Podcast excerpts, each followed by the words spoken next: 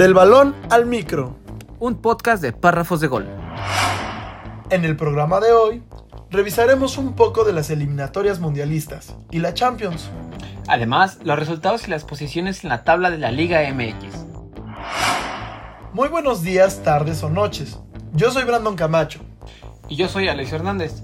Y hoy les damos la bienvenida a esta primera emisión de este nuevo programa llamado Del balón al micro donde conversaremos acerca de lo más importante del fútbol europeo, internacional y por supuesto nacional. Además de las notas más relevantes de la semana.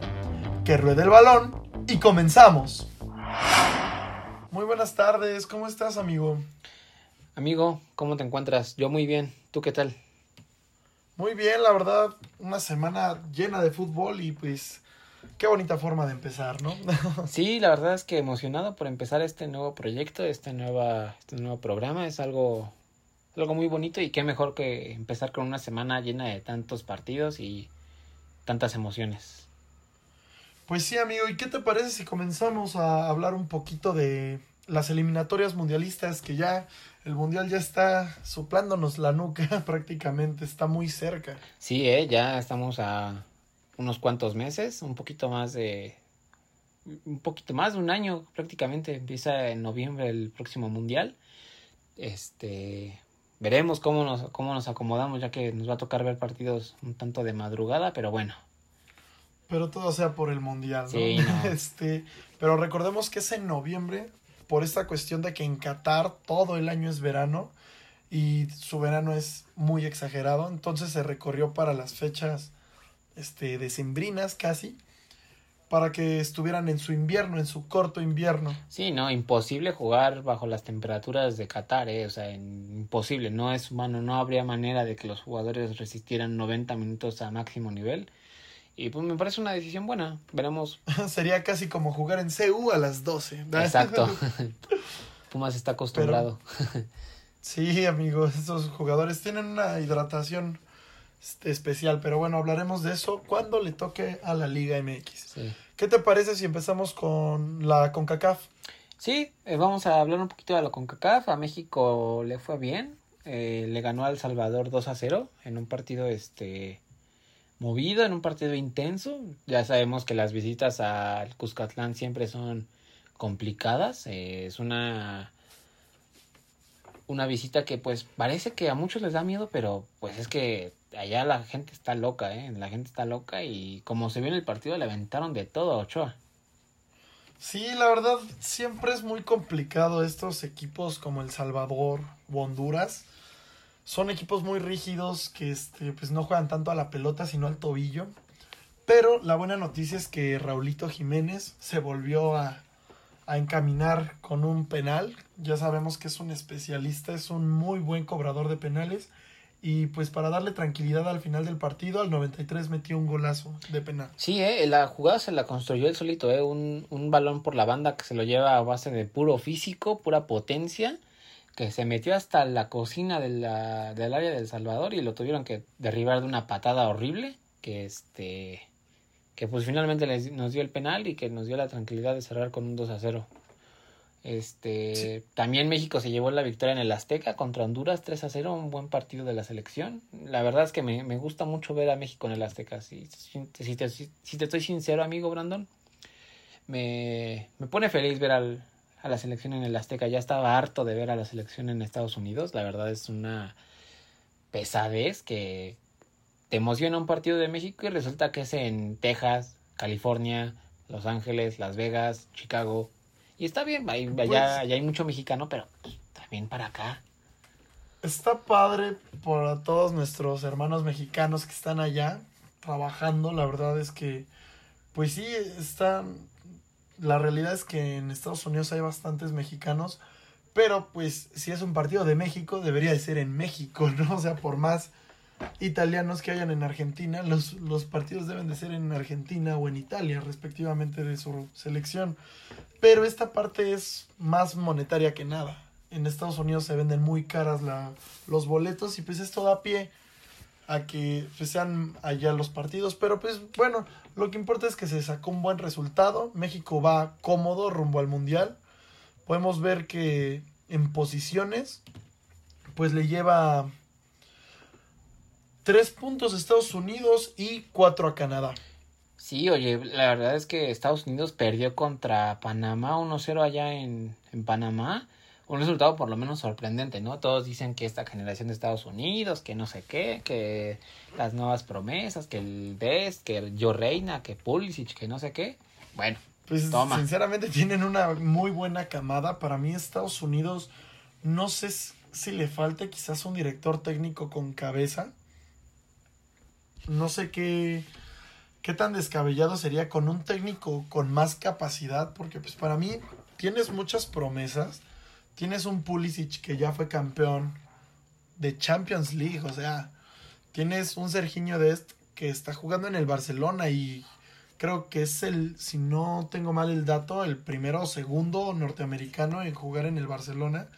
Tienes esta camada de grandes jugadores y pues, sinceramente la CONCACAF no es tan difícil. Te estás jugando el pase con México y con, contra Canadá. Sí, pues la verdad es que no es este una mala idea tratar de buscar a Zidane, Nah, no es cierto, este, pero pues, por lo menos sí un técnico a lo mejor un poquito más de renombre, con jerarquía, que, le- que pueda Yo tener la, que la suficiente Un motivación. alemán les vendría bien. Sí, pues a lo mejor que les dé ese pequeño extra de motivación a los jugadores, a esta camada de generación, a esta El- generación El que, nueva. es- el que era dir- director técnico, este es, este, ay, ¿cómo se llama? El que- Klinsmann, Jürgen Klins- Klinsmann. Ándale, Jorgen Klinsmann. No, no, no, no, no. El que era de Alemania, el director técnico que perdió el mundial en fase de grupos. Ah, Joachim Löw. Joaquín Lowe, exactamente, gracias por el recuerdo. Yo creo que le vendría bien un director técnico de ese estilo a Estados Unidos. Sí, pero imagínate de venir, de dirigir a la Alemania campeona del mundo a bajarte a Estados Unidos, le tendrán que ofrecer un buen, le tendrían que ofrecer un buen dinero para convencerlo, pero veremos, veremos cómo, cómo resulta esto. Nada más como, como pequeño dato, Costa Rica y Panamá se están disputando el boleto de repechaje, ¿eh? Este, Costa Rica ha decepcionado Sí, horrible. sí. Sinceramente, yo esperaba mucho más de los ticos. Siempre esta selección que asombró a más de uno cuando llegó a cuartos de final en, en un mundial. O sea, dices, ¿qué está pasando? Era, tienen una camada pues muy buena, sinceramente. No sé qué le está pasando. fíjate Igual les está costando un poco el recambio. Exacto, es lo que te iba a comentar. El recambio generacional es lo que les está poniendo en la torre. La verdad es que no lo han gestionado de la mejor manera. La camada que viene entrando no es de la calidad de la que sale. Los que salieron, salieron ya la mayoría. Los que quedaron ya están dando las últimas. Y así como Costa Rica, Jamaica, eh. Jamaica al principio venía que con sus jugadores ingleses de la, de la Premier, de la Championship, de Europa. Y ahí están en sexto lugar, ¿eh? Pues sí, la verdad es que Jamaica para mí son muy rápidos. Es, un- es una selección a la que es difícil jugarle en velocidad, pero no tienen mucha idea de fútbol. O sea, no se me hace una selección muy táctica. No, no, no han tenido un entrenador que diga vamos a hacer un buen planteamiento táctico para este partido. Simplemente quieren, todos sus goles son a base de rapidez. Sí, la verdad, si hablamos de un jugador de, de, de calidad, de Leon Bailey, es probablemente top 10 de la CONCACAF. Este, pero pues sí, le falta acompañamiento, les falta idea, les falta cohesión de equipo, pero pues veremos cómo... ¿Y Alfonso Davis en qué top lo pones? Ay, Alfonso Davis es que sí es top 3 de la CONCACAF, sin duda, es un jugador espectacular, espectacular, eh, por la creo que estaría con Raúl Jiménez, Chucky. Bueno, está entre Raúl y Chucky del de México, Pulisic de Estados Unidos y este muchacho que es rapidísimo, sinceramente es lo han puesto de delantero y ha marcado goles, la verdad es una locura este este muchachito.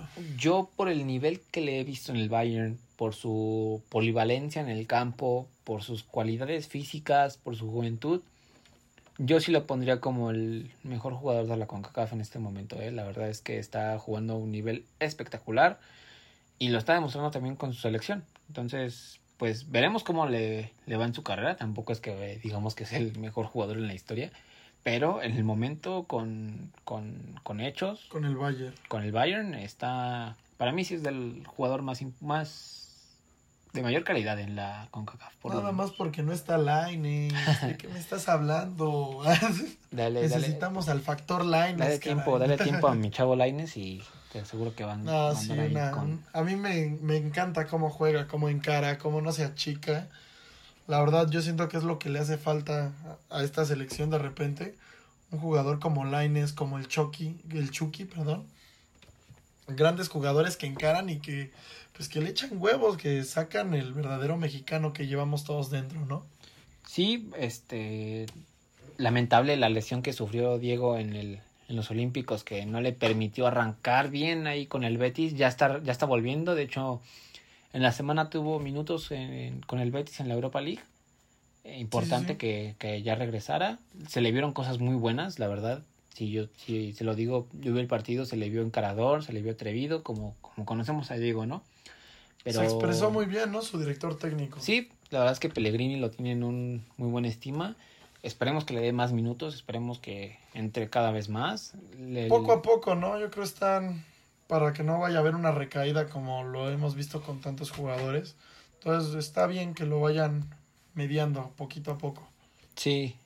¿Qué te parece amigos? Y ahora damos paso a hablar de las eliminatorias de Conmebol, porque pasaron cosas interesantes. Cuéntame. Claro que sí, amigo. Pues mira, podemos ver que Argentina está jugando muy bien, sinceramente. La verdad es que pues nadie después de la Copa América están encendidos. Solo han empatado un partido de sus últimos cinco. Han ganado los cuatro partidos. Este. El partido que no quiso jugar Brasil, porque ahí se vieron muy mal, sinceramente, cuando no quisieron jugar. Pero fuera de eso, pues han tenido un ritmo bastante bueno, al igual que los brasileños, que van con, con paso perfecto. Cuatro juegos ganados, uno empatado. Llevan este, 31 puntos lleva Brasil, 25 Argentina. 6 puntos de diferencia, pero van liderando por bastantes puntos. Le sacan 5 puntos Ecuador y así sucesivamente. ¿Tú qué opinas? ¿Cómo has visto a Messi? Pues desde la Copa América encendido, súper enganchado y conectado con su selección. Ya prácticamente Brasil y Argentina están del otro lado. O sea, no puedo asegurarte que los voy a, que los vamos a ver este a Brasil sí, Brasil sí no hay, no hay duda. Vamos a verlos en Qatar 2022 con boleto directo. Sería algo ya muy ridículo de Argentina. Tendría que perder una barbaridad. Sería una tragedia realmente que Argentina también no lo consiguiera. Imagínate perdernos el último mundial de Messi. No, yo, yo creo que van a estar, van a estar, de eso no, de eso no hay duda. Veremos si Ecuador no termina de de aflojar, lo veíamos ahí muy pegado a Argentina, ya se despegaron en sus últimos cinco partidos, eh, solo ganaron uno, los demás este, empataron dos y perdieron dos. Colombia, Colombia ya ahí les está este, recuperando camino y ya atrás vienen con los mismos puntos Uruguay. Ahí la pelea entre Ecuador, Colombia y Uruguay va a estar peleadísimo por el por los lugares directos y el repechaje. Va a estar muy peleado. Se parece a Pumas, puros empates. Sí. Sí, también Chile, que al principio de la eliminatoria de Conmebol estaba de la patada este Chile, ¿eh? no, no daba una a los chilenos. Parece que se están recuperando, no sé si les voy a alcanzar, la verdad. No pues sé sus últimos tres partidos han estado muy flojos. Dos perdidos y uno empatado. Dejaron ir nueve puntos, sacaron un punto de nueve posibles, o sea, están jugando muy, ya, qué bueno que ya no es esa selección que nos goleó a México. Sí, que nos metió siete, que un accidente, son esos accidentes que suceden en el fútbol. Tampoco es que Chile sea siete veces mejor que México, si te soy sincero, pero es una realidad que ese día este México no, no entró a la cancha, fue un accidente. No, no tenía idea. Te aseguro pues, que... Sí, sí, sí, dime, perdón. Te, te, te aseguro que de 50 veces que se hubiera jugado ese partido, una de esas 50 Chile le mete siete goles a México. O sea, no, es, es, es imposible que se repita. Ocho, ¿no? ¿Qué me ibas a Pero sí, perdió, perdió sorpresivamente contra los peruanos. Sí, caray. También Perú pasó de ser esa selección que en 2018 nos emocionó llegando al Mundial con Pablo Guerrero, que a mí la verdad me parece un delantero fantástico. Eh, que ahora con que ahora no está pero con la Padula el ítalo chileno el ítalo peruano que, que viene como refuerzo este, me parece, pues sí, en parte decepcionante lo, lo de Perú. Habían estado dando buen, buenas actuaciones en las Copas Américas. Sí, Y verlos en- tienen muy buen equipo, pero... Verlos en la novena no lo han posición. Sí, verlos en la novena posición sí es algo, este, pues por lo menos eh, raro. Pero bueno, pues yo la verdad me da gusto por Argentina ver a Messi tan enchufado. De hecho lo veo mucho más enchufado con Argentina que con Brasil. Aunque ahorita ya se está levantando, ya se está acoplando poco a poco. Pero la verdad es que con Argentina se le ve una sonrisota, se ve contento. Se ve que Antonella le ha cumplido. están jugando pues un muy buen papel Argentina. La verdad está se está poniendo como favorito, ¿eh? Para ganar. Si, si no para ganar el mundial, pues para clasificar con facilidad en, en esta tan reñida clasificación que es la Conmebol. Sí, como decíamos, pues la verdad es que sería una tragedia que Argentina no esté de manera directa en Qatar. Pero pues sí, un- un- una realidad es que Brasil es candidato serio a ganar el próximo mundial. Tendrá que medirse ante, el- ante los Francias, este, Alemania, eh, a lo mejor Italia. Pero sí, Brasil yo lo veo como firme candidato a ganar el próximo mundial. Va a depender de cómo se encuentre Neymar, porque es pieza clave. Pero si Neymar está enchufado, si Neymar está motivado, tiene la calidad suficiente para llevar a Brasil a la final mínimo del Mundial de Qatar o semifinales. Posiblemente va a ser uno de los últimos mundiales de, de Neymar. A todos nos sorprendió con la con la afirmación de, del brasileño, pero dijo que posiblemente Qatar sea su último mundial, que porque se siente muy cansado. No sé cansado de qué, siempre está lesionado, pero, pero bueno, ojalá que podamos disfrutar un poquito más de su carrera futbolística. Es un gran jugador. La verdad, desde que se fue del Barcelona, como que ha perdido bastante de su magia pero no le quita el yoga bonito que tiene. Para mí era un espectáculo, de verdad, encender el televisor cada fin de semana para ver un partido del Barcelona con Neymar, Luis Suárez y Messi era un espectáculo y más y no por demeritar, demer- demer- de- demeritar, De meritar. lo siento, este, lo he hecho por Messi y por Suárez, pero Neymar era una locura, o sea, te hacía regate por aquí, túnel por allá, y no solamente como espectáculo, sino esto le daba un plus al Barça que le abría los espacios contra equipos que se le cierran, que se le cuelgan los 11 del poste. ya sabes, esas visitas a equipos como el Eibar, Getafe, este, A la vez. a la vez, equipos chicos que pues es su juego y está bien, es totalmente válido.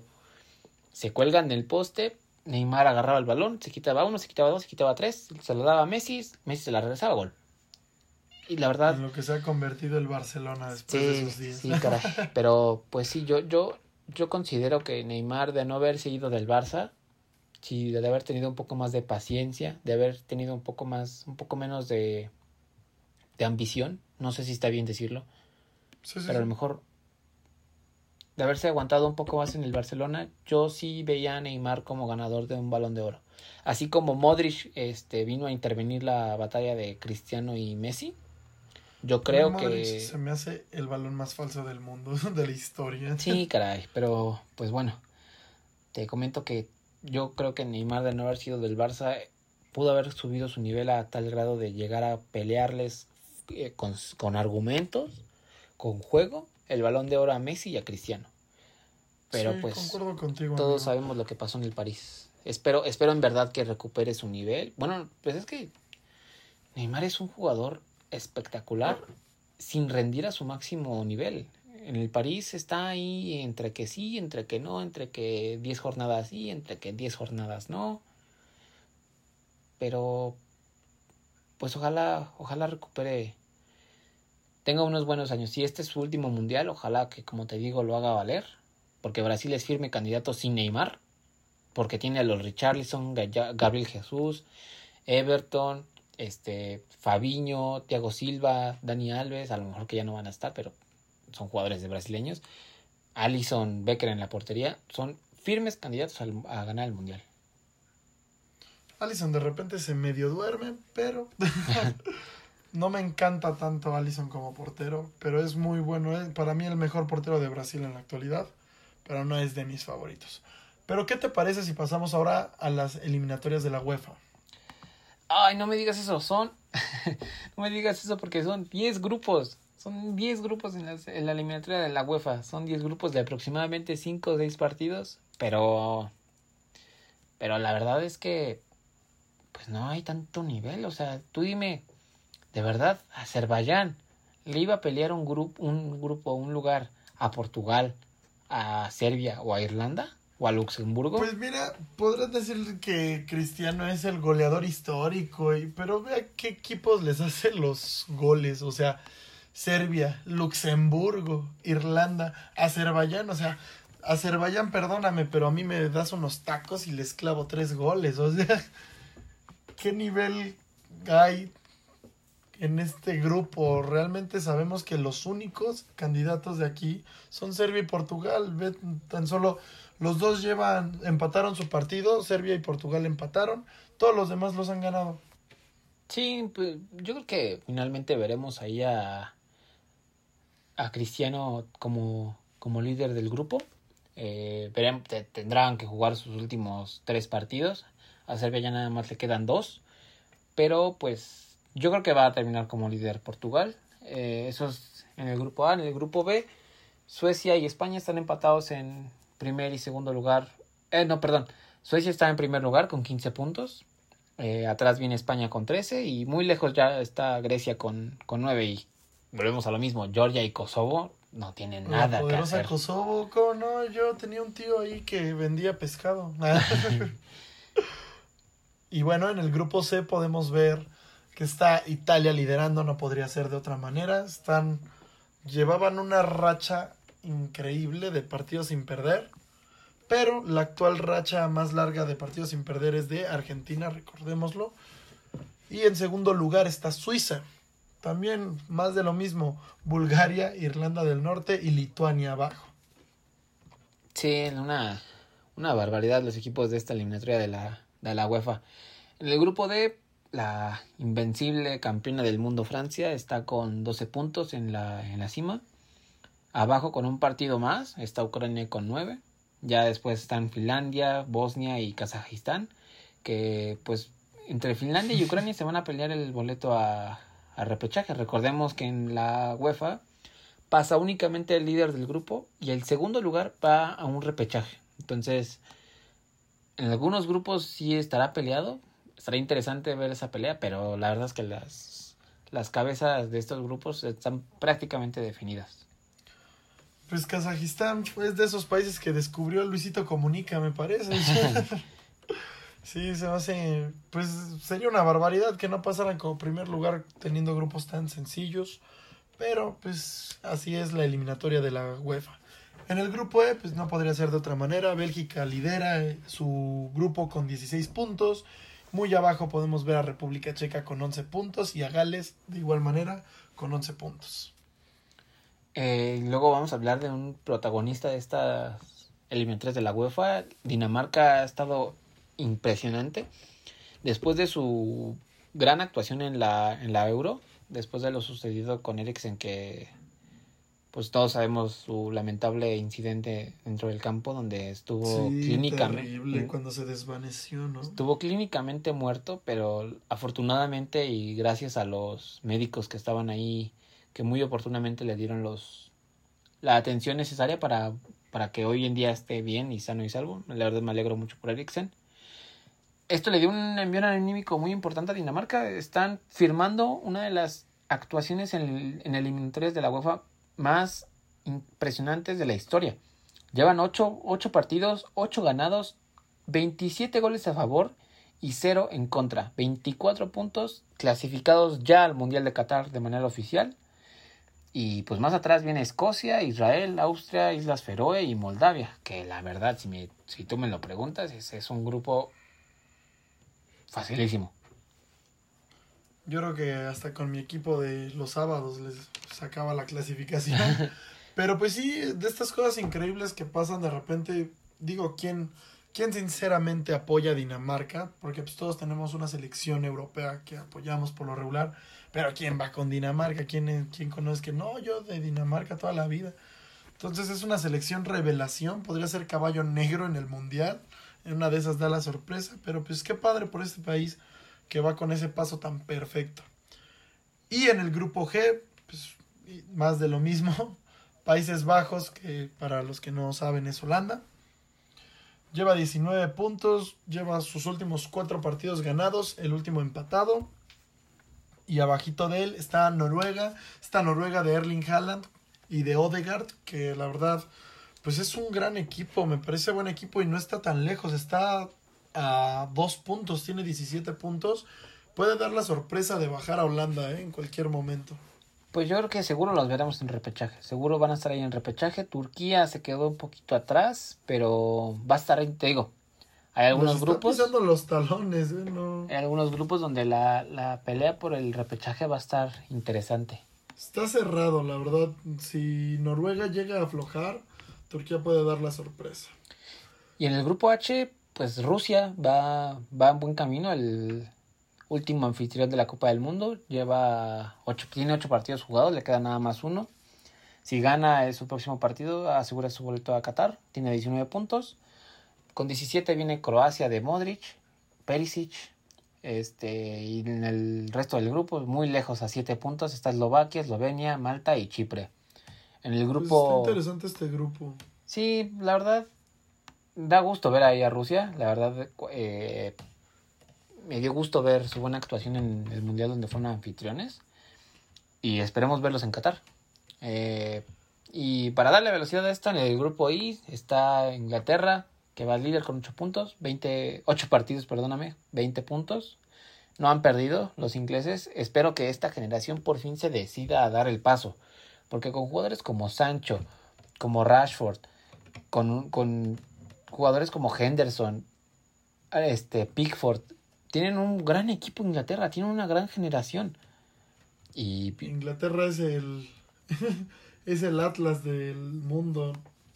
Nada más promete y promete, se parece a, a un chavo que quiere con una mujer. O sea, nada más promete y promete y nada más no la mete. Entonces es increíble esta, esta parte de Inglaterra que con selecciones tan buenas, con jugadores tan buenos que ha tenido a lo largo de, de su historia, no hayan podido ser campeones de nada en absoluto. Sí, sí, es algo, algo sorprendente. No, bueno, cambiando. No nos olvidemos, antes de que pasemos al grupo J, no nos olvidemos, San Marino, la eterna selección que no ha ganado un partido en su historia, eh, pues tiene cero Menos 31 goles. Menos 31 goles. Esperemos algún día ver un uno ahí en partidos ganados, aunque sea. Pobrecitos. Pero bueno, hablando de una selección totalmente distinta a Inglaterra. En el grupo J, liderado obviamente por Alemania. Aquí está pues muy marcado, 21 puntos. Ya está clasificado para el Mundial de Qatar oficialmente. Entonces, pues sí, más de lo mismo. Un grupo, aquí lo único que me dolería sería ver a Islandia sin oportunidad ya de clasificar. Ya no tienen la oportunidad, ya quedan queda un solo partido. Los vikingos me gustaban mucho, sus celebraciones, su fútbol. Una selección agradable de ver, pero pues una lástima que, que no, se, no van a llegar ni al repechaje. Sí, perdóname, te dije uno, quedan dos partidos en este grupo. Este. Y ya, como, como tú mencionabas, Alemania se convirtió en la primera selección clasificada al Mundial obviamente, aparte de, de Qatar, fueron, fueron la primera selección en el mundo en lograr su, su pase a, Qatar y pues sí, una pena lo de Islandia, esperemos verlos este, de regreso en algún punto, pero es que también, o sea, los 22 que van a jugar son los 22 que hay en el país, así no se puede. se, eh, Islandia, el Aguascalientes del mundo. Exacto. pero bueno, pasemos a algo muy hermoso que me sucede entre semana, nada más y nada menos que la Champions. ¿Qué te pareció la, la cuarta jornada de la Champions? Eh? Eh, sí, llegamos a, la mitad de la, de la fase de grupos, amigos. La tercera jornada se jugó la, en esta semana. Eh, empezamos a ver algunos grupos que se están definiendo, que algunos equipos que se están alejando. Pero pues todavía hay muchas cosas por definirse, ¿eh? no hay nada escrito. El, todos dejaban al Barça afuera. Pero vámonos por orden, ¿no? Vámonos a revisar los partidos. Este. Sí, claro. Primero, pues, de manera muy rápida, el Sporting de Lisboa le clavó cuatro al Besiktas. en un partido, pues, nada, nada reñido. Yo esperaba más del Club Brujas en este aspecto porque le hizo un gran partido al, al PSG y un gran partido al Leipzig. Todos estábamos viéndolo como equipo revelación. Y llegó el Manchester City con sus petrodólares y le clavó cinco sin piedad. Es que el Manchester City esta temporada está haciendo un espectáculo. Veremos si finalmente cuando lleguen los partidos de adeveras, en cuartos o en semifinales, siguen jugando de esta manera, pero fue un recital, fue un baile de verdad el partido que le hicieron el Brujas. Eh, con el sello de Guardiola de estos laterales que son extremos y luego mediocampistas y luego delanteros y luego centrales y todo un revoltedero que tiene Guardiola, le salió. Los dos laterales, Joao Cancelo y Kyle Walker metieron gol y pues esperemos, yo la verdad es que me daría gusto por Guardiola, esperemos, yo quería que ganara la Champions este la temporada pasada, pero bueno, esperemos que esta, que esta temporada den ese salto de, de calidad que es que que se espera de ellos. Ya le llegó su primer prueba contra el PSG y la verdad es que no pudieron hacer mucho. Pero pues veremos qué, qué tal en el partido de vuelta contra el PSG, cómo les va. Pero bueno, y llegó por fin el primer doblete de Messi. La verdad, un gran partido contra el RB Leipzig. Estuvo parejo. Yo por momentos llegué a pensar que lo empataba el Leipzig. Pero este Mbappé estuvo muy fino. Qué hermoso su primer gol el primer gol del partido, la verdad, Mbappé se lució, cómo lo tiró. Posteriormente le hacen penal y Mbappé de manera muy amistosa y muy simpática este, le voltea a ver a Messi para darle la victoria. Lamentablemente este, hicieron otro penal para Mbappé, pero lo voló, pero feísimo. La verdad es que yo he cobrado penales muy parecidos a ese la mandó a otro estadio, el pobre Mbappé, no sé qué sentía. Era el gol que les daba la tranquilidad para el 4 a 2, pero pues la falló. Y otra vez volvemos a ver estas carencias defensivas del PSG, ¿no? Se llama Leipzig o se llama cualquier otro equipo, le hacen gol a este PSG. Y con un. Puedes tener a los mejores delanteros del mundo, pero si tu defensa no está bien, te van a hacer goles. Entonces, veremos hasta dónde le alcanza este esta propuesta del PSG, me metes uno, yo te meto dos, me metes dos, te meto tres. Entonces, no siempre funciona, pero veremos. Veremos pues porque... veremos qué, qué tal le va al PSG en otros partidos con su defensa de papel. Otro partidazo, la verdad, yo creo que de los partidos del año, el Liverpool Atlético de Madrid, los colchoneros este no salieron en los primeros 10 minutos, el Liverpool se puso adelante muy temprano en el partido 2 a 0 pero como siempre, con la garra que les da el chorlo, que les da ese ímpetu y ese coraje, lograron empatar el partido ¿eh? y se, se definió al final por un penal a, a Mohamed Salah. Un penal, perdón, que cobró Mohamed Salah. Pudieron incluso empatar el partido en, el, en los últimos minutos, pero increíblemente el árbitro no pitó el penal. Un, penal que fue idéntico al que le marcaron en contra del Atlético no se lo quisieron marcar a favor. Y para mí, para mí era penal. No sé, ¿tú qué piensas, amigo? La verdad, este partido siempre se pone muy bueno. Ya se está empezando a existir cierto pique entre el Atlético y el Liverpool por las remontadas que se han hecho. La verdad, este partido en los últimos, en las últimas ediciones de Champions se está poniendo muy bueno. A mí me gusta verlo. Y este, sí, para mí sí era penal, pero pues ya ves las decisiones arbitrales, estas dudosas de repente. Otra remontada épica fue la que se dio en Old Trafford, en el Manchester United contra Atalanta. El Atalanta le estaba pasando por encima al Manchester, ¿eh? Todos veíamos ya fuera Ole Gunnar Solskjaer, pero vino el comandante, Mr. Champions, que es una, una locura que, que, vinieron de atrás y, finalmente con un cabezazo de, de, Cristiano fueron que le pudieron dar la vuelta. Incluso metió gol Maguire, hazme el favor. Ese Maguire que a mí nunca me ha gustado, no sé cómo, cómo es tan reconocido, pero a mí no me gusta, sinceramente es de esos jugadores que no me gustan. Pero me pareció muy bueno el partido y cómo se, se levantó el Manchester. Yo también veía un Atalanta muy, muy dominador, pero pues a fin de cuentas se durmieron y esto es de goles, no de bonito juego. ¿Y los equipos que golearon? Mm, los equipos que pasaron por encima, el Ajax le pasó por encima al Dortmund eh, con gran actuación, déjame decirte, de Edson, del mexicano. Le pasaron por encima al equipo alemán. Eh, también el Bayern le pasó por encima al Benfica. Un primer tiempo muy peleado del Benfica, pero al final se desinflaron, no pudieron contra el Bayern. El Chelsea también goleó en casa contra el Malmo. Y finalmente el Madrid fue a golear al Shakhtar. Ya no les pasó lo que en años pasados que ahí el Shakhtar le sacaba los puntos y eso no. Sí, el Shakhtar siempre es un equipo que se le complicaba al Madrid. Pero este año Ancelotti la verdad está haciéndolo muy bien yo creo con el Real Madrid. Y pues fue y goleó a lo que debía de ser, no como con el Sheriff. Y en tristes noticias, hablando de mi Sheriff de toda la vida, perdió esta contra el Inter. Sinceramente yo pensé que iba a sacarle mínimo un empate. Yo pues los veía en muy buena forma, pero pues no pudieron seguir con su gran paso y cayeron 3 a 1 contra el poderoso Inter de Italia. Pues sí, ya el Inter ya vio lo que había pasado con el con el Madrid y con el Shakhtar dijo, "A mí no me la vas a hacer, Sheriff, yo ya te vi."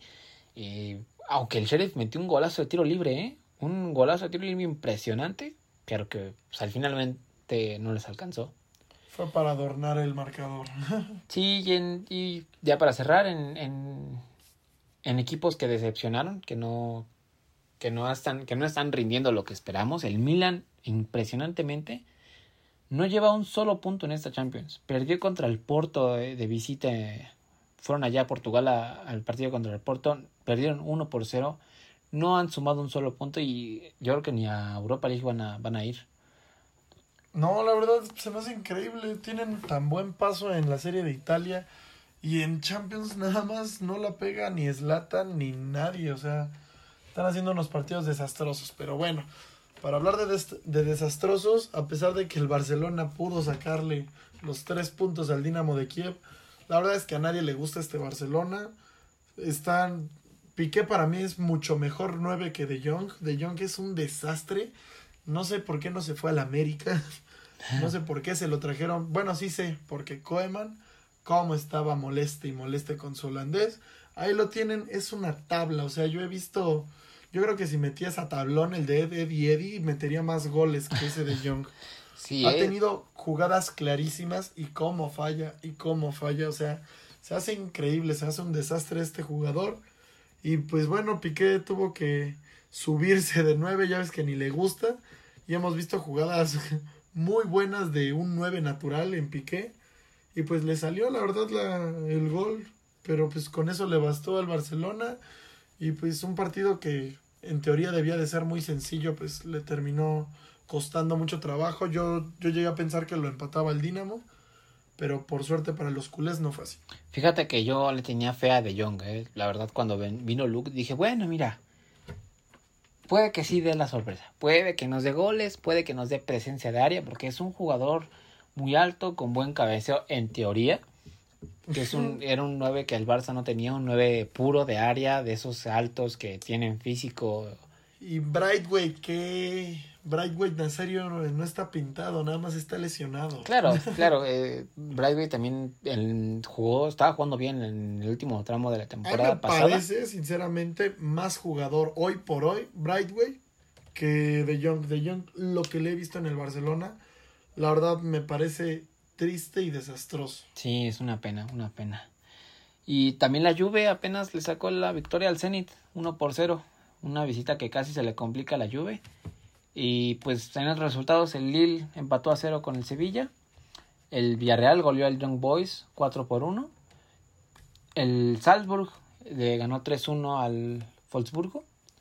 Y me parece que eso es todo, amigo. Me parece que esos fueron los resultados de esta semana en la Champions. Les, como les comentamos, hemos llegado a la mitad de la fase de grupos. Los grupos aún están todavía por decidirse. en el grupo A, el PSG tiene 7 puntos, el Manchester City tiene 6. En otros grupos apenas están definiéndose las cosas. Yo creo que Aún es muy Está pronto. muy abierto Sí, esto, la verdad. sí, sí. Todavía le falta Aún es muy pronto para darles un pronóstico, este... de quién va a pasar y quién no. La verdad está muy abierto. Hay unos grupos que están más encaminados que otros. Pero pues, yo veo difícil. Veo cerrada esta Champions. Oye, el Sheriff sigue de líder, ¿eh? Ahí te encargo. El Sheriff medio, media fase de grupos y sigue de líder. Está empatado en puntos con el Está Madrid. empatado, exactamente. Está... Pero por la diferencia de goles, este.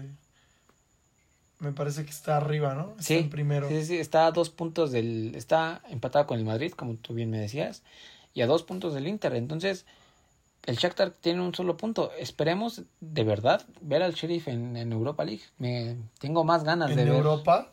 A mí me encantaría verlo en Champions. Sí, pero venga, la verdad no creo que le vuelva a hacer la travesura al Madrid o al Inter.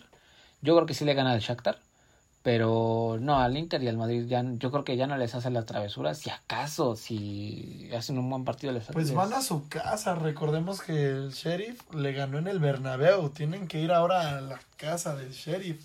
En la poderosa y bellísima Mondalvia. Sí, pues veremos, veremos, veremos cómo, cómo, cómo continúan dándose estos grupos de la, de la Champions League. Seguramente después de la próxima jornada veremos un poquito de mayor tendencia en, en las posiciones. Pero bueno, ¿qué te parece amigos si pasamos con los partidos de este fin de semana? Que fueron un recital de partidazos. Bueno, en el papel, en el papel en eran, papel. sí, en el papel eran, ser muy eran, interesantes. eran clásicos. Son clásicos. Pero la realidad fue que solo uno de ellos sorprendió. Los demás estuvieron un poquito para el olvido. Sí, cuéntame, amigo, este, ¿cómo viste el, el clásico de clásicos, el Barça Madrid? el clásico más importante del mundo en el papel porque se celebró después de, me parece, 17 años, el primer clásico sin Messi y Cristiano en, en sus respectivos equipos, en el Madrid y en el Barcelona. La verdad, estos dos jugadores eran sinónimo de espectáculo. Fuimos afortunados los que alcanzamos a ver un Pep contra Mourinho un Messi contra Cristiano, esas épocas doradas del Barcelona que ya no existen. Y pues la verdad, muy triste para el Barcelona que sigue con un muy mal rendimiento.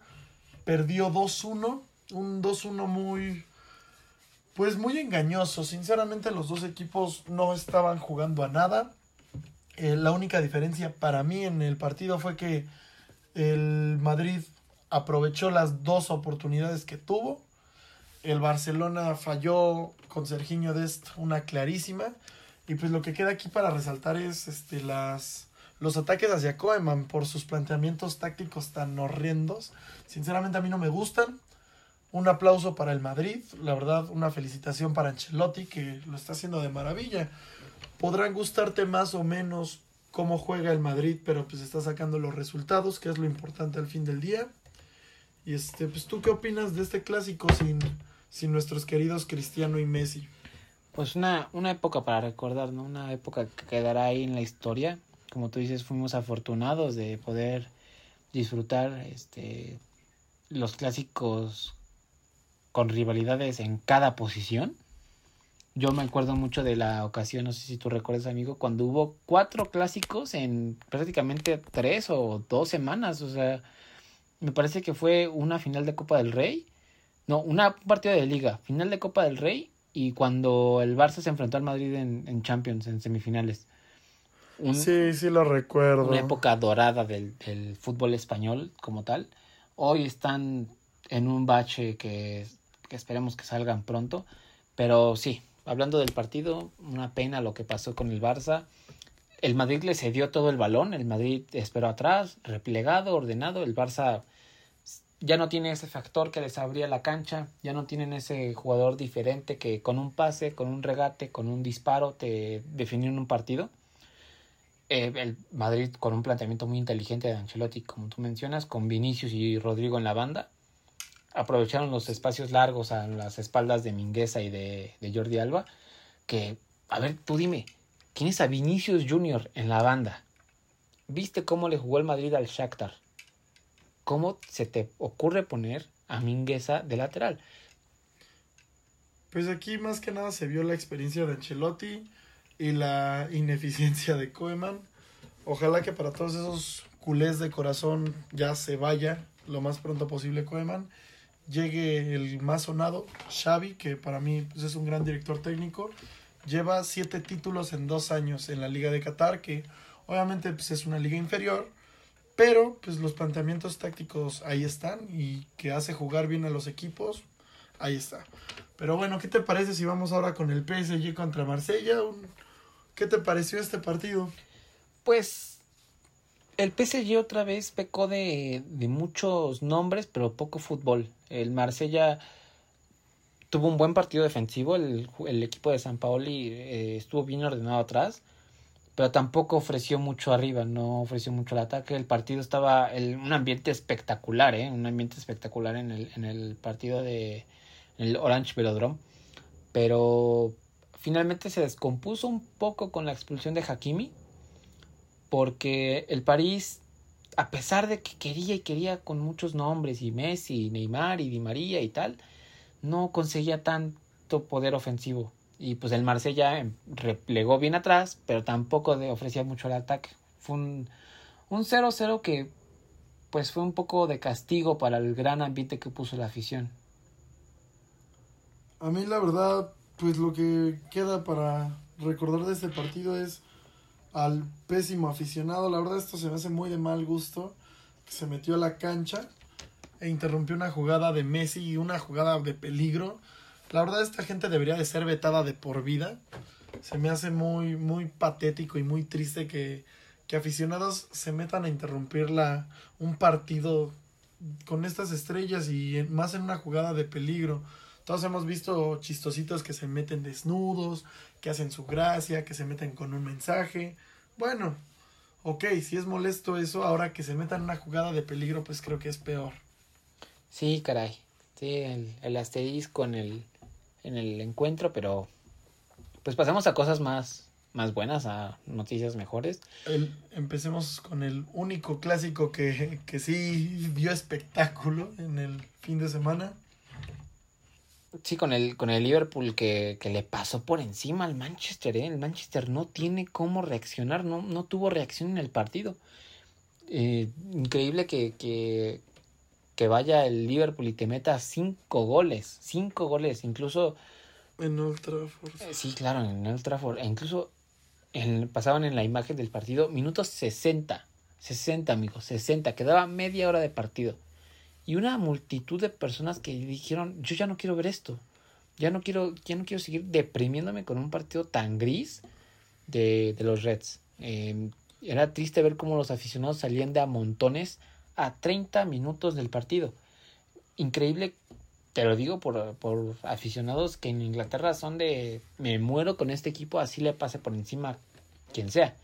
Pero creo que los aficionados del Manchester han tenido suficiente con lo visto en otros encuentros y ya están hartos de, de esta de este técnico que pues no tampoco es que lo haya hecho tan mal pero creo que sí a lo mejor su ciclo ya terminó yo creo que al Manchester y al PSG les pasa algo parecido.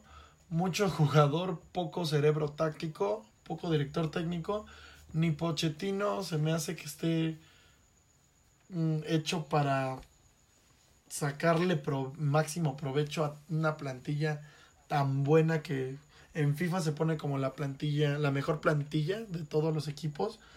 Igual pasa lo mismo con el Manchester United, su director técnico quizás no tiene la experiencia para sacarle tanto provecho, pero pues en un partido así Cristiano intentó meter gol, lo hizo, pero fue en fuera de lugar, un fuera de lugar un tanto dudoso. Estuvo, pues hizo lo que pudo Cristiano Ronaldo, pero pues no le alcanzó y pues nada más vio cómo le caían y caían los goles. Oye, incluso Cristiano de la desesperación soltó a una patada a un jovencito, a un Brandon Williams de Liverpool, en el piso. Claro, no sé si Cristiano lo hizo con intención o no, eh, estaba jugando el balón. Se ve, yo vi la jugada y se ve con. Le suelta un par de patadas en el estómago, entre estómago y balón al jovencito de Liverpool. Golpeó a mi tocayo, o sea, sí. me sí. sí, o sea, se tira este Brandon en la jugada y pues le queda el balón en, en el estómago. Bueno, ya ni en el estómago, le quedó casi en los genitales. Y pues Cristiano lo quiso dejar sin descendencia, se pasó. Se, es lo que nunca me ha encantado tanto de Cristiano, que a veces es, es un tanto mal perdedor, como que no sabe perder tan chido. Sí. Pero bueno, hay que resaltar lo de Salah, que está en un estado de forma envidiable. Para mí, en la actualidad, eh, de los mejores jugadores del mundo, está Salah. Salah está en el top ahorita de, de rendimiento. Hizo un hack trick. Y este, pues está en, en un estado de gracia muy agradable para, para el Liverpool. Sí, la verdad es que ahí junto a, junto a, yo creo que Lewandowski, son de los dos jugadores más en forma, tal vez Benzema, Messi. ¿Y mi Haaland? No, a lo mejor Haaland también. Haaland también. A lo mejor lleva, es que, lleva más goles que partidos fíjate, jugados. Fíjate que en el último partido contra el Dortmund, donde el Ajax goleó al, al Dortmund 4 por 0, Haaland tuvo Sí, dos sí, clarísimas para, para acortar esa ventaja. Claro, eh, no voy a culpar a Haaland por un, por un mal partido. Bueno, exacto, o sea, no le puedes reclamar dos jugadas a un jugador que te ha hecho 68 goles en 66 partidos. Sinceramente, yo creo que a Haaland ya le está quedando chico el Dortmund. Debe de cambiarse ya sea a Inglaterra o a España. Y es el sueño de muchos culés, pero pues ya veremos qué pasa con el tiempo. Sí, ya para cerrar estos partidos de la semana, eh, el, derby de Italia, el Inter y Juventus, fue un partido disputado, un partido de buen nivel futbolístico. El Inter se puso al frente con un gol de Edin Checo que llegó proveniente de la Roma tras un disparo que se estrelló en el travesaño de Shalanoglu. Y ya en los últimos minutos el, la Juventus lo pudo empatar con, con un gol de Dybala. Y déjame contarte que Edson Álvarez volvió a jugar con el Ajax y volvieron a golear los, los muchachos de Eric Ten Hag, que están en un plan envidiable. ¿eh? Me recuerdan a ese Ajax de los de Jong, de Ligt, que enamoraron a toda Europa. Esperemos que les vaya bien en esta, en esta Champions League y más por el mexicano. Edson Álvarez. Qué bonito juega el Ajax. La verdad es que a mí el Ajax, este, pues tiene una escuela muy parecida a la del Barcelona por Johan Cruyff. Estas escuelas cruyffistas y pues son equipos que cuando están en plenitud juegan muy bonito. Me alegro por el Ajax y espero que les vaya muy bien esta Champions de igual manera. ¿Qué te parece, amigo? Si nos vamos ahora sí a lo nacional.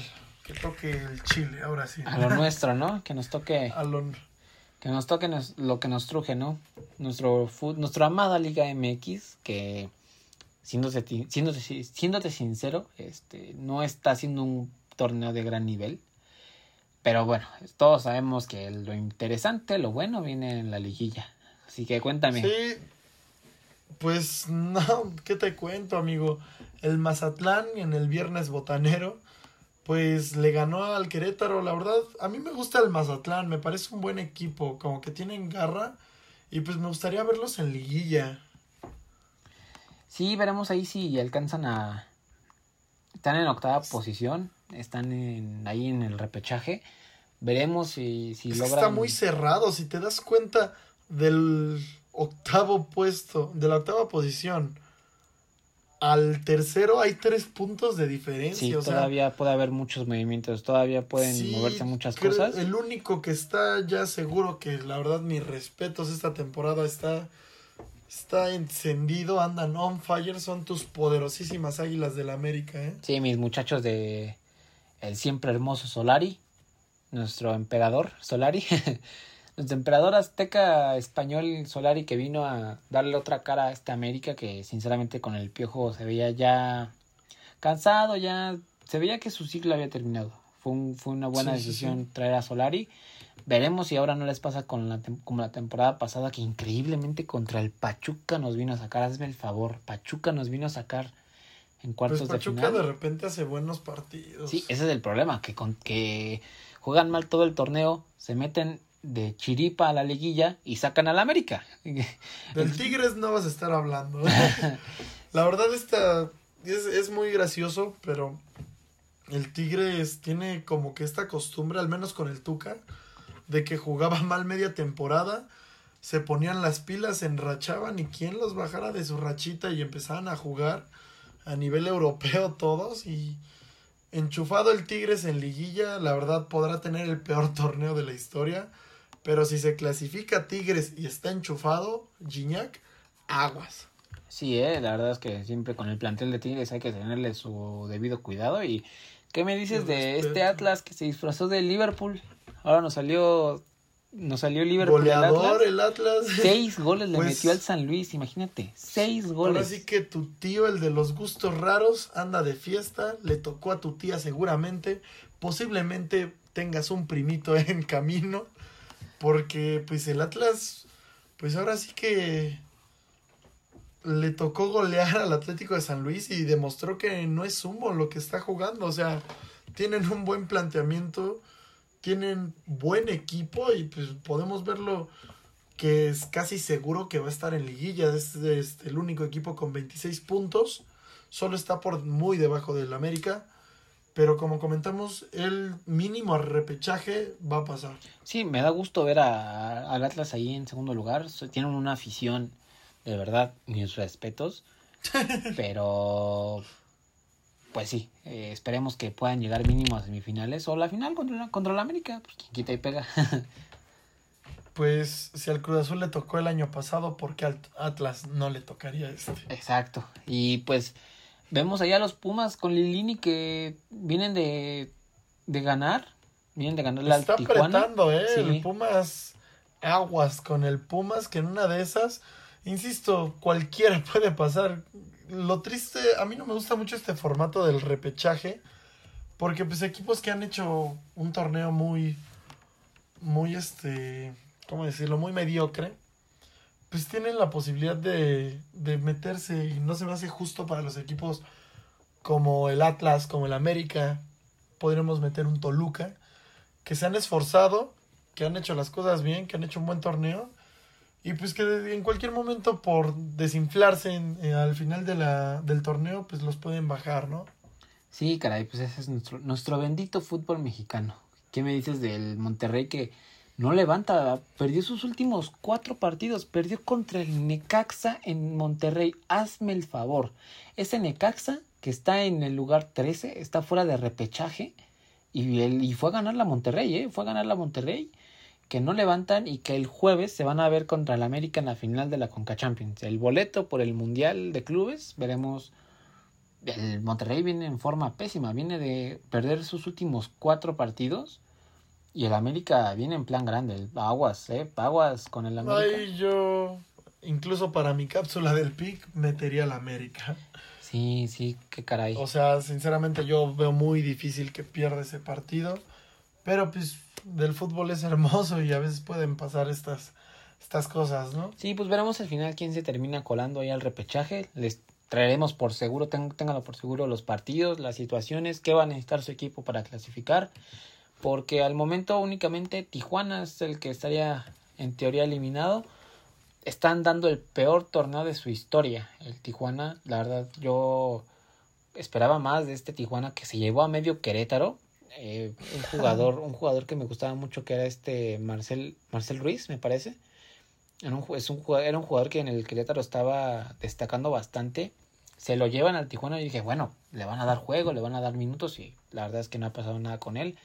Misael Domínguez, otro jugador de Cruz Azul que fue a recalar allá a Tijuana, dije, bueno, pues le están dando oportunidad a chavos, vamos a verlos y tampoco. Entonces, pues yo creo que lo mejor para los Cholos es que acabe ya el torneo, cierren filas, y preparen el próximo torneo para que regresen con, con un mejor, con una mejor cara, ¿no? Pues yo opino lo mismo, amigo. Pero bueno, ya que leímos su repasadita a la Liga MX, ¿qué te parece si vamos con mi cápsula y con mi pick de la semana? Me parece bien, amigo. Cuéntame, ¿qué, qué nos traes para esta semana? Antes que nada, recordarles que, bueno, para la gente que no sabe qué es un pick, un pick sería como una predicción y este, para apostar. Tú puedes apostar en la casa de, apuestas de tu preferencia.